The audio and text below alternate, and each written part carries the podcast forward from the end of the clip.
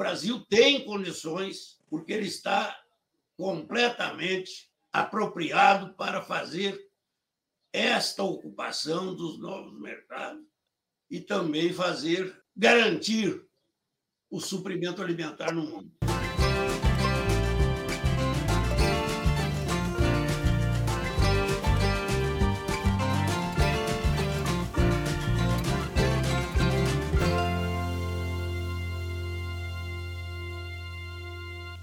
Oi, gente. Esse é o programa número 50 do nosso bate-papo aqui na FGV. Eu não podia ver uma personalidade mais importante, contemporânea nossa, do que o maior brasileiro vivo, que é o Alisson Paulinelli, para celebrar essa data de 50 programas com vocês, que estão aqui nos ouvindo hoje. Antes de começar a conversa com o Alisson, eu preciso dar dois anúncios institucionais. O que nós dois conversarmos aqui é opinião nossa, minha do Alisson, não é opinião da FGV, nem nenhuma escola ligada à FGV, é nossa. E como essa, esse, esse, essa live, esse webinar vai ficar no, no YouTube da FGV, nós dois, Alisson e eu, autorizamos que isso seja consultado por quem quiser nos próximos dias em que estiver disponível por lá. Então essa é a, essa é a área institucional para conversar. Bom, eu comecei dizendo que nossos convidados de hoje, do bate-papo, é o maior brasileiro vivo, Alisson Polinelli. E vou explicar por que ele é o maior brasileiro vivo. Polinelli é engenheiro formado em Lavras, da atual UFLA, Universidade Federal de Lavras, em Minas Gerais, onde, quando se formou, foi orador da turma, primeiro aluno da classe, foi professor e foi diretor. Destacou-se tanto, virou secretário da Agricultura de Minas Gerais, do governo Rondon Pacheco. Fez um trabalho tão espetacular. Foi secretário outra vez de Minas Gerais, anos mais tarde. Mas nessa primeira vez ele criou um programa de integrado de pesquisas, Pipaeng, foi um sucesso, inspirando mais tarde um grande ministro da Agricultura, Ciro Lima, criar a Embrapa, que o Paulinelli acabou implementando lá na frente foi o Ministério da Agricultura. Foi ministro da Agricultura, trabalho espetacular, fazendo coisas incríveis, usando ciência, tecnologia como base para todo o trabalho dele, conquistou o Cerrado brasileiro, que era até aquele tempo considerado uma terra de ninguém, terra árida, ninguém queria Cerrado. Eu sou de um tempo que os agricultores falavam Cerrado, Deus me livre, Cerrado nem dado nem herdado. Virou hoje o Maracanã, onde vai ser jogada a partida final da Copa de Movimentação. Consciência, trouxe desde o começo, desde estudante, a de Labras, como secretário, como professor, como diretor da faculdade, a ciência e a tecnologia sempre na mão dele como a bandeira a ser desenvolvida. Polinelli foi também Constituinte, quando foi o grande campeão das disputas colocar na Constituição um artigo de origem à lei agrícola, que hoje rege Paulinelli Constituinte nesse trabalho. Foi presidente de N entidades de classe, com ênfase para a Confederação da Agricultura, a CNA, que hoje se chama Confederação Nacional da Agricultura e Pecuária. E estamos juntos no conselho da CNA, nós dois. O Alisson e eu também há muito. Paulinelli tem tantos troféus, tantos troféus, tantos diplomas, ganhou tantos prêmios, que seria um programa inteirinho só falar disso aqui. Mas eu quero destacar o World Food Prize, que ele recebeu em 2006, como, como, que, é, que é um prêmio que corresponde ao Nobel da Paz da Agricultura, pelo trabalho que ele desenvolveu alimentando o mundo como ministro, como presidente da CNA, como produtor rural, como agrônomo, como líder de entidade de classe. Hoje o Paulinelli continua trabalhando, pensa que ele parou. O Paulinelli hoje preside o Fórum do Futuro, olhando sempre para frente, preside também cátedra do agronegócio da, da USP, lá Luiz de Queiroz, em Piracicaba, e também o conselho da Abramilho, sempre ocupado com ciência, tecnologia, empreendedorismo, agricultura e sustentabilidade. Alisson Polinelli é o maior brasileiro vivo por quê? Até os anos 70, quando foi ministro da Agricultura, o Brasil importava comida. O Brasil importava alimentos, gente uma decisão do governo brasileiro liderado pelo Paulinelli, ministro, que foi cinco anos no Ministério da Consciência, transformou o Cerrado num grande celeiro e o Brasil hoje o país tem o maior saldo comercial agrícola do planeta. Não é o maior exportador, é o terceiro maior exportador, mas tem o maior saldo comercial. É o que mais tem a distância entre o que vende e o que compra no mercado internacional. Devemos isso ao Polinério. Alimentando milhões de pessoas no mundo inteiro. Por isso que ele é o maior brasileiro vivo. Todos sabemos que não há paz onde houver fome. Como o Brasil alimenta, graças ao Polinério. Milhões, quase um bilhão de pessoas no mundo inteirinho ele é o patrocinador da paz. E é por isso o candidato do Brasil e de vários países do mundo para o Prêmio Nobel da Paz, Cristiano. Meu querido amigo Alisson Polinelli, muito bem-vindo aqui ao nosso bate-papo. Esse friozinho tá passando. Alisson, deu geada feia por aqui, viu, rapaz? Agora tá passando frio, graças a Deus. Mas bem-vindo, meu amigo. Bem-vindo aqui ao nosso bate-papo. Muito obrigado, Roberto. Com muita, com muita emoção eu, eu estou entrando. E você me colocou aí numa posição que me deixa até incômodo. Não sou nenhum super-homem. O que eu fiz, graças a Deus, é porque eu criei um grupo realmente, se eu tive valor, foi criar um grupo que soube fazer as coisas, que fez correto e que, graças a Deus, deu certo. Você, principalmente, foi um dos articuladores dessa história do Prêmio Nobel, é, eu posso ter tocado a sanfona, mas quem dançou foi o produtor. Ô Roberto, vamos colocar o, os pingos dos is aí. Nossa aventura de trazer o Prêmio Nobel não é pro Paulinelli, não, é pro Brasil, viu? Ô, Paulinelli, quem dança é o produtor, mas sem sanfona não tem dança nenhuma também, viu, rapaz? Então, você pode estar certo que você é o maestro, você é o maestro da, da banda. Alisson, vamos bater um papo aqui sobre a agricultura brasileira, que acreditou no país e avançou, foi para o Centro-Oeste, foi para a fronteira agrícola, com tecnologia, com gestão, com modernização, com sustentabilidade. Hoje, o Brasil é chamado para aumentar a produção de alimentos dele em 40% em 10 anos, para o mundo aumentar metade disso e não faltar comida para ninguém. O que, que você acha que tem que fazer no país para acontecer esse fato todo aí? Agora a palavra é com você, meu amigo. É diferente. E, embora nós estejamos numa condição excepcional para dominar o mercado, como você falou, hoje não há competidor para o Brasil na agricultura, por exemplo, de commodities. Nós somos campeões.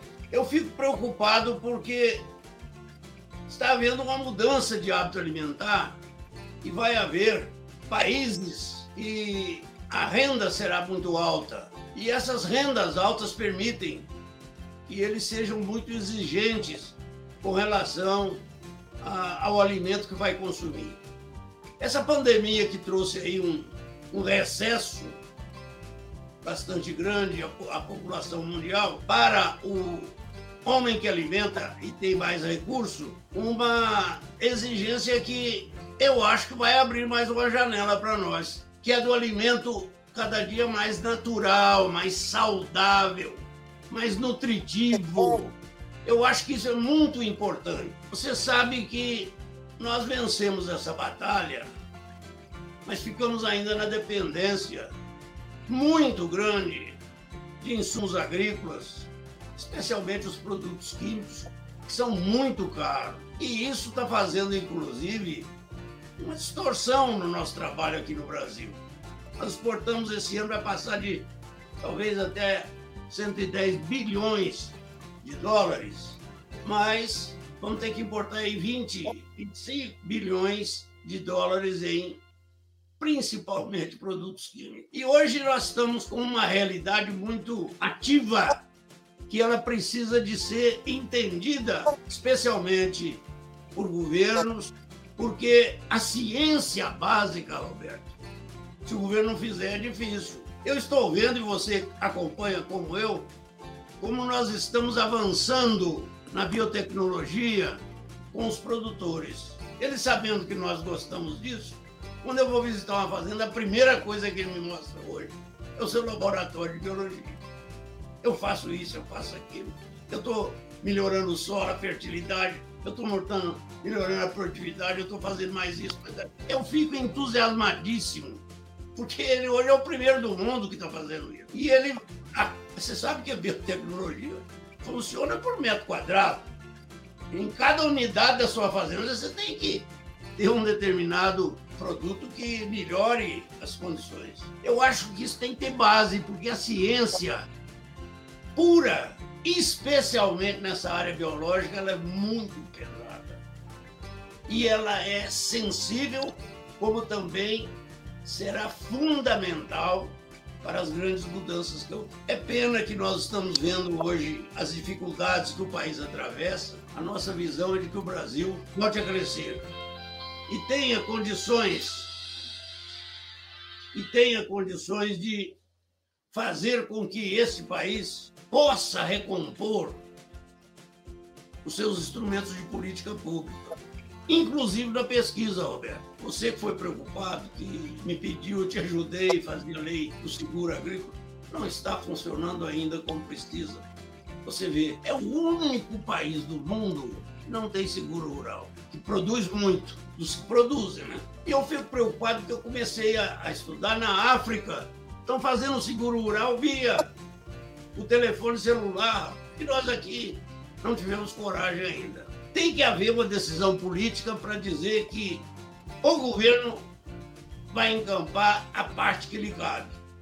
Chamar quem for capaz de ajudá-lo para completar esse recurso, porque hoje a estimativa que nós temos para fazer o seguro rural um nível é, semelhante aos nossos competidores, vai se gastar aí acima de 15 bilhões a ministra só tem um bilhão. Portanto, eu vejo que esses são pontos que nós vamos ter que calibrar bem. Porque o que não pode, Roberto, é perder essa grande, essa grande massa de agricultores que são competentes, que estão melhorando cada dia a sua produção, a sua produtividade, buscando soluções próprias, fazendo o que é preciso e conseguindo competir, mesmo ainda com uma infraestrutura débil como nós temos, com os grandes produtores. Condição que nós descobrimos aqui, com a nossa agricultura tropical sustentável, de que nós podemos usar os nossos terrenos 12 meses no ano, arrebenta com os concorrentes. Só usam seis meses, só uma safra, tem uma janela de plantio de 12 dias. Se planta antes, pega seca, se planta depois, a neve cai em cima. É, um, é uma loucura. E aqui não. Hoje nós temos a tecnologia que o mundo está assustando com ela, que é a integração lavoura, pecuária e floresta, que faz produção a carbono zero, que vai ser a grande arma que nós temos para incorporar as áreas que estão degradadas e fazer o país atender a qualquer quantidade de alimentos que o mundo precisa, junto com a irrigação. A irrigação aqui nós fazemos por três. Se lá eles têm um equipamento para fazer a, a sua irrigação, só faz uma safra. Isso significa que eles vão gastar 8 a 10 anos para amortizar aquele implemento. Aqui no Brasil nós estamos amortizando com dois, três anos. Porque nós fazemos seis safras, sete safras, oito safras, dez safras em dois, três anos. Quer dizer, é uma, uma diferença muito grande. E o que é mais interessante? Os nossos produtos estão de melhor qualidade, a preço menor e com oferta constante. Essas são as regras básicas para não se perder mercado. Acho que nós não vamos perder.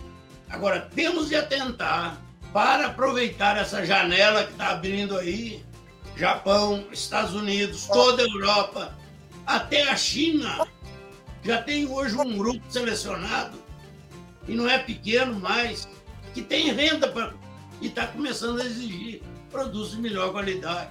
Você tem, por exemplo, a Coreia do Sul, que está cada dia mais exigindo produtos de qualidade é, não podemos perder essa. O Brasil tem condições, porque ele está completamente apropriado para fazer esta ocupação dos novos mercados e também fazer, garantir o suprimento alimentar no mundo. Alisson, você tocou aí pelo menos quatro pontos importantíssimos. Primeiro, a questão dos bioinsumos, né? Eu tenho conversado muito com esse pessoal da área de bioinsumo. Você sabe que hoje em dia no Brasil, 20% dos defensivos já são biológicos.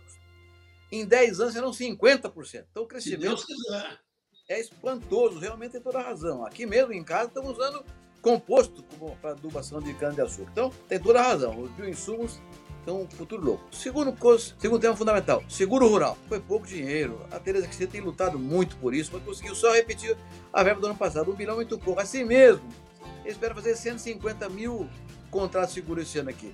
É menos de 10% da área agrícola brasileira segurada. E olha, estamos sendo uma geada brutal agora. Quebrou cana, quebrou café. pasto está secando, milho safrinha foi um desastre no sul do país. Se tivesse o seguro, essa coisa estava mais ou menos resolvida. Agora é um desastre tenebroso. Falta seguro rural mesmo. Nós temos 5 milhões de produtores rurais, tem 800 mil produtores rurais que são ativos, 50 mil contratos é muito pouco. O terceiro tema foi irrigação. Nós temos só 8 milhões e meio de hectares irrigados no Brasil. É 10% da agricultura brasileira, é muito pouco. Então tem que ter uma estratégia para isso muito clara. E por último, você falou da questão da comércio, né? Criar mercado, né, Alisson? Você falou aí da China com um país enorme demandando muito mais. E a Índia? A Índia tem 400 milhões de habitantes na classe média. É quase a Europa inteira. Não temos nada para a Índia. Aí na Indonésia tem 300 milhões de habitantes. Então a Ásia e tem o Oriente Médio inteiro, país árabe. Então, Alisson, eu queria emendar nessa questão com você agora. O que, que você acha? Como é que tem que ser essa coisa de abrir mercado? É diplomacia? É governo? É setor privado? Como é que vai entrar a ação do, do para abrir mercado do mundo todo, Alisson? Olha, mercado é feito por gente e gente que seja competente, Roberto. Eu fico muito satisfeito quando eu vejo notícias de prováveis observatórios que estão sendo montados aí. Nós temos que ter. Eu quero participar desse anúncio. Vamos fazer junto. Gente competente para isso, Roberto. Mercado é feito por gente e competente.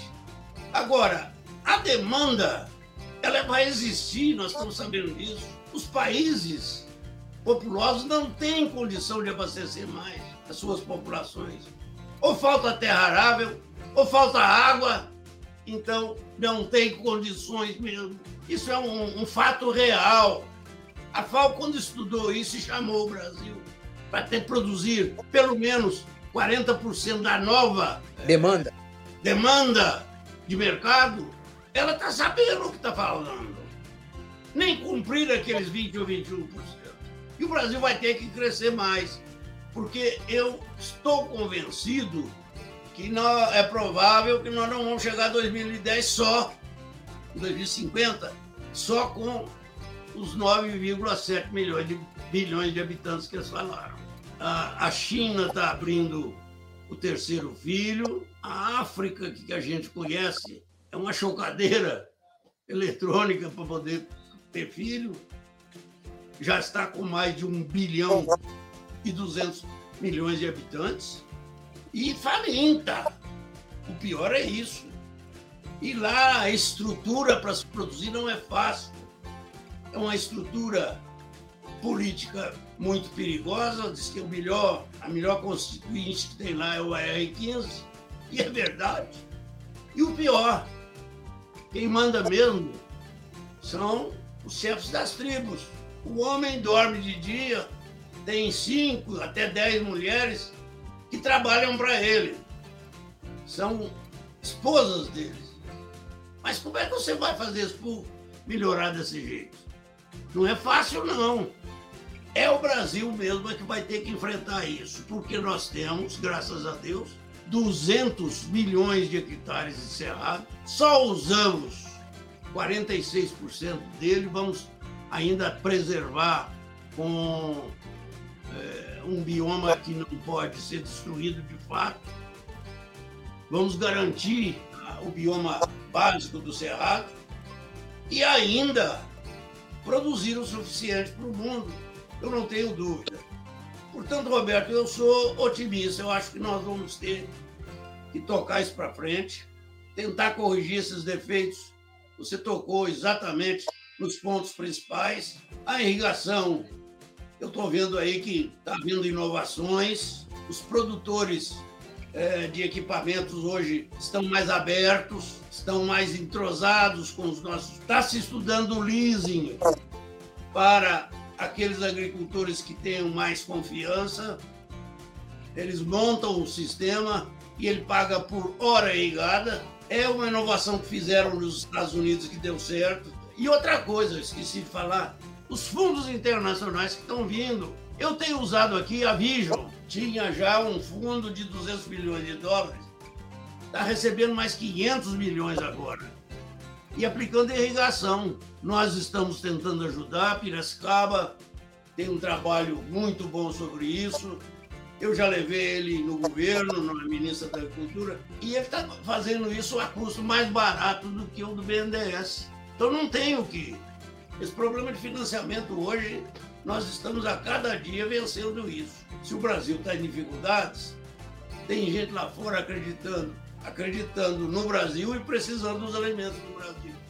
Portanto, estão botando esse dinheiro aqui para ter no mercado condições de abastecimento. Alisson, você, quando ministro, criou a Embrater, a Empresa Brasileira de Assistência Técnica e Extensão Rural, que tinha por objetivo levar para o produtor rural a ciência desenvolvida na Embrapa, nos órgãos de pesquisa, universidades, do Brasil inteiro, até na área privada. O presidente Collor, no plano Collor, há 31 anos atrás, extinguiu a Embrater. Você acha que a assistência técnica ainda é um fator dominante da agricultura brasileira para poder crescer melhor? Fundamental, Você botou o dedo na ferida. O Brasil fez a maior revolução verde que o mundo tem. Quem fala isso não sou eu. Quem falou isso foi o laureado de Norman Borlaug. A maior revolução verde quem fez foi o Brasil. A dele foi apenas uma melhoria de produtividade que ajudou o mundo. Mas a nossa, ele teve a visão: vocês vão salvar o mundo. E estamos aí hoje. Essa visão foi dele. Nós estamos hoje comemorando esta grande vitória com menos de 500 mil propriedades. São 400, 842 mil propriedades, menos de 900 mil. Roberto ficou do outro lado agora, quando a gente faz um trabalho bem feito, você sabe que hoje o nosso IBGE é confiável, ele mostrou claramente que ficou do outro lado gente que não conseguiu usar a tecnologia, está fazendo agricultura de subsistência, não são capazes de produzir nem para eles. Mais de 4 milhões, né, Alisson? 4, 4 milhões e meio de propriedades. Ô, Roberto, esse pessoal, se você não fizer uma extensão rural muito bem feita, nós fizemos a Embrater porque eu tive a experiência de Minas. Você falou que a experiência de Minas me ajudou, me ajudou muito. Eu não só criei lá aquele pipa-engue que depois veio através do Ciro Lima, esse nosso grande líder, transformar na Embrapa, e ele infelizmente brigou no governo, mas graças a Deus nós chegamos lá e tivemos a oportunidade de fazer o que era necessário. Mas nós tivemos aqui o mesmo problema, não tinha assistência técnica. Eu chamei a CAR. Vocês querem ser o órgão oficial de assistência técnica de Minas Gerais? Aceitaram. E nós fizemos mudanças, sim. As melhores mudanças. O nosso plano de café transformar Minas no café, foi eles que fizeram num programa previamente estudado, avaliado, acompanhado e assistido com crédito, com assistência técnica extensão. Fizemos isso no Cerrado. O programa Cerrado de Minas, o programa Cerrado começou em Minas, especialmente no Triângulo, na, no Noroeste, no Alto São Francisco, no, no Alto Paranaíba e lá no Nordeste. As experiências que nós fizemos foram com toda assistência técnica para fazer o quê? Assistência dirigida, o crédito orientado e fazer o produtor ter um pouco mais de competência na gestão. Nós fizemos isso com um cuidado muito grande. Levei para lá esse modelo. Roberto, eu me lembro bem que o presidente me autorizou a criar a Embrater. Tinha que ir no Congresso. Eu tive dificuldades porque cheguei lá, pessoal, principalmente mais radical, ah, você está inventando um negócio aí que gasta uma, uma geração para provocar essa mudança que você quer. Eu virei, se for uma geração, eu vou ficar muito satisfeito. Esse problema é contínuo. E acabaram com a nossa Embrater já tem uma geração, Roberto. Ah, e meia. Olha, eu fico triste com isso. Esta é uma mancha que nós não podemos ter. Nós temos que extirpar. Esses 4 milhões e meio de produtores representam quase 200, 200 milhões de pessoas. Isso não é brincadeira, não, Roberto. Estão mal alimentados, sem escola, numa situação triste. Sem renda. Sem renda. Isso não pode continuar. Eu acho que o Brasil tem que fazer alguma coisa de sério, dar uma prioridade para isso. O Brasil sempre está apertado. Quando estava no governo, era ministro da Educação, o Ney Braga, que tinha sido ministro da Agricultura quando eu procurei ele para a gente ver o que podia fazer no ensino rural. Se entusiasmou muito com isso. É, nós conversávamos muito. Ele ia lá para casa no fim de semana, eu ia para casa dele tomar um vinhozinho brasileiro lá. E a coisa não funcionava porque existia um problema sério. Nós somos apertados em dinheiro e temos dificuldades. Agora, nós não vamos poder melhorar o ensino porque, mesmo que a gente dê o dinheiro e o material, nós não temos gente. As professoras daquela época, mal sabiam ler. Veja o que eu vou te dizer. Este foi o drama. Vamos melhorar, mas não tinha gente. Depende sim de uma geração. Você tem que fazer isso tudo ordenado. Fui ter uma satisfação que você também tem hoje, Roberto. Nas áreas que nós desenvolvemos esse cerrado, principalmente aquelas áreas mais vazias, que não existia nada, surgiram aí umas 150 a mais cidades representativas do agro.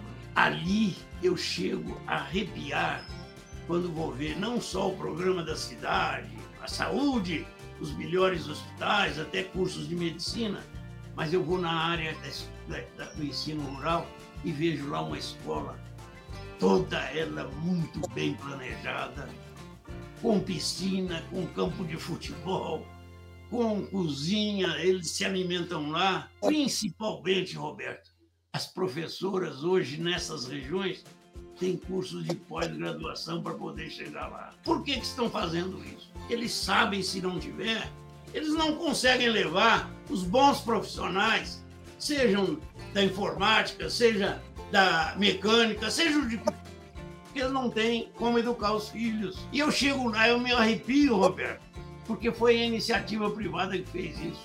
Nós não tivemos condições, mas demos condições ao empresário rural e ele fez porque ele precisa daquilo. Nesta região dos 4 milhões e meio, Roberto, temos de agir. E rápido. Eu fico muito triste porque já tem três governos que estão tentando implantar a Anater, que eu acho uma tese muito boa. Uma agência, o Brasil hoje é outro. Nós temos gente fazendo assistência técnica, os nossos agrônomos, os nossos técnicos, com muita eficiência precisa de ter uma coordenação. Se você não tiver uma agência para coordenar isso, mas não, não pense que o governo vai fazer sozinho. Assistência até porque não, não tem gente para isso. E não funciona bem se não tiver programas. Mas se ele botar os trilhos com uma na terra, de forma adequada, e chamar todos para dentro daqueles trilhos, quer dizer, cumprindo um programa básico, que deu o que é preciso e obtenha resultado, você ia ver isso apressado com muita rapidez. Já vai para o terceiro governo e a Anater não foi ainda criada. Eu fico triste. Alisson, a conversa está boa demais, mas o tempo passa e eu tenho que ir acabando com essa conversa. Então eu quero fazer uma pergunta final para você, Sim. que me incomoda bastante. Né? Você é um paladino da ciência e tecnologia na agricultura. Tá? Todo o seu trabalho, a vida inteira, foi ciência, produzir com sustentabilidade. Chegamos aqui hoje graças a isso. Eu vou te perguntar uma coisa: tecnologia é um tema transitado e julgado. Qualquer produtor sabe que é tecnologia. Às vezes não tem porque não pode comprar, não tem dinheiro, não tem renda, mas todo mundo sabe que sem tecnologia não vai competir. Agora, o outro pilar da competitividade, da eficiência, é gestão rural. Como é que você acha que está a gestão rural no Brasil? Está boa? Pode melhorar? Como é que está esse processo? E agora com a digitalização, conectividade, mais importante ainda, né? Roberto, ela está melhorando muito. O Brasil está renovando. Enquanto os outros países envelheceram os seus gestores, nós aqui estamos renovando. Essa moçada ou está estudando agronomia ou qualquer outra carreira da, das ciências agrárias, está indo para as propriedades e estão inovando de fato, com muita competência. Porque hoje esses nossos cursos dão já um princípio de gestão, de competência na administração, principalmente eles levam os nossos profissionais a completar cursos, seja na graduação ou na pós-graduação, que dão a eles as informações principais. Agora, essa tecnologia da informática está facilitando isso muito, Roberto. Eu acredito que através dessa evolução nós vamos ter uma verdadeira explosão de competência, de resultados que vão ultrapassar a nossa capacidade pessoal de gerir. A tecnologia vai ter instrumentos que vão facilitar tremendamente a nossa capacidade de gestão. Eu fico satisfeito porque você está na Fundação Getúlio Vargas, que é hoje uma das melhores escolas que nós temos nessa área. E eu sei que é formando elites que influenciam as pessoas que querem fazer de forma melhor. Portanto, vocês têm aí um, um verdadeiro núcleo central de expansão da boa gestão é, no setor agrícola e que está tendo uma influência muito grande hoje. Alisson Paulinelli, maior brasileiro vivo. Olha, o que, sabe, as pessoas não têm noção, viu, Alisson, do que foi o teu trabalho. Abrir o cerrado, levar estrada, levar armazém, levar produtor para lá, com crédito, com seguro rural, com assistência técnica. E, além de alimentar quase um bilhão de pessoas no mundo inteiro, baixou o preço da comida, que aumentou produtividade, sustentabilidade, eficiência Hoje, uma família de classe média baixa gasta muito menos seu salário com comida do que gastava 40 anos atrás. Graças a isso, a esses avanços do Prodecer, do Polo Centro, da pesquisa, do conhecimento, que você tão bem trouxe para o Brasil.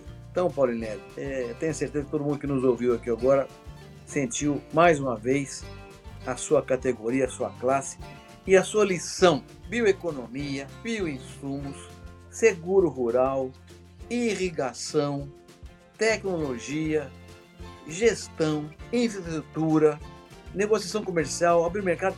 Você tenha a Bíblia na tua cabeça. A Bíblia vai fazer o Brasil campeão mundial da segurança alimentar e, portanto, campeão mundial da paz. E você, Alisson Polinelli, nosso mestre, nosso farol, Alisson Polinelli, querido Alisson Polinelli, você tem que ser o prêmio Nobel da Paz. Muito obrigado, Coronel, por essa conversa. Uma alegria falar com você aqui. Eu que agradeço, Roberto. Muito obrigado. Daqui para frente, nosso programa vai ser mensal, uma vez por mês, na primeira quarta-feira. A gente vai se encontrar de novo, se Deus quiser, sem frio e sem geado. Se Deus quiser. Até por lá.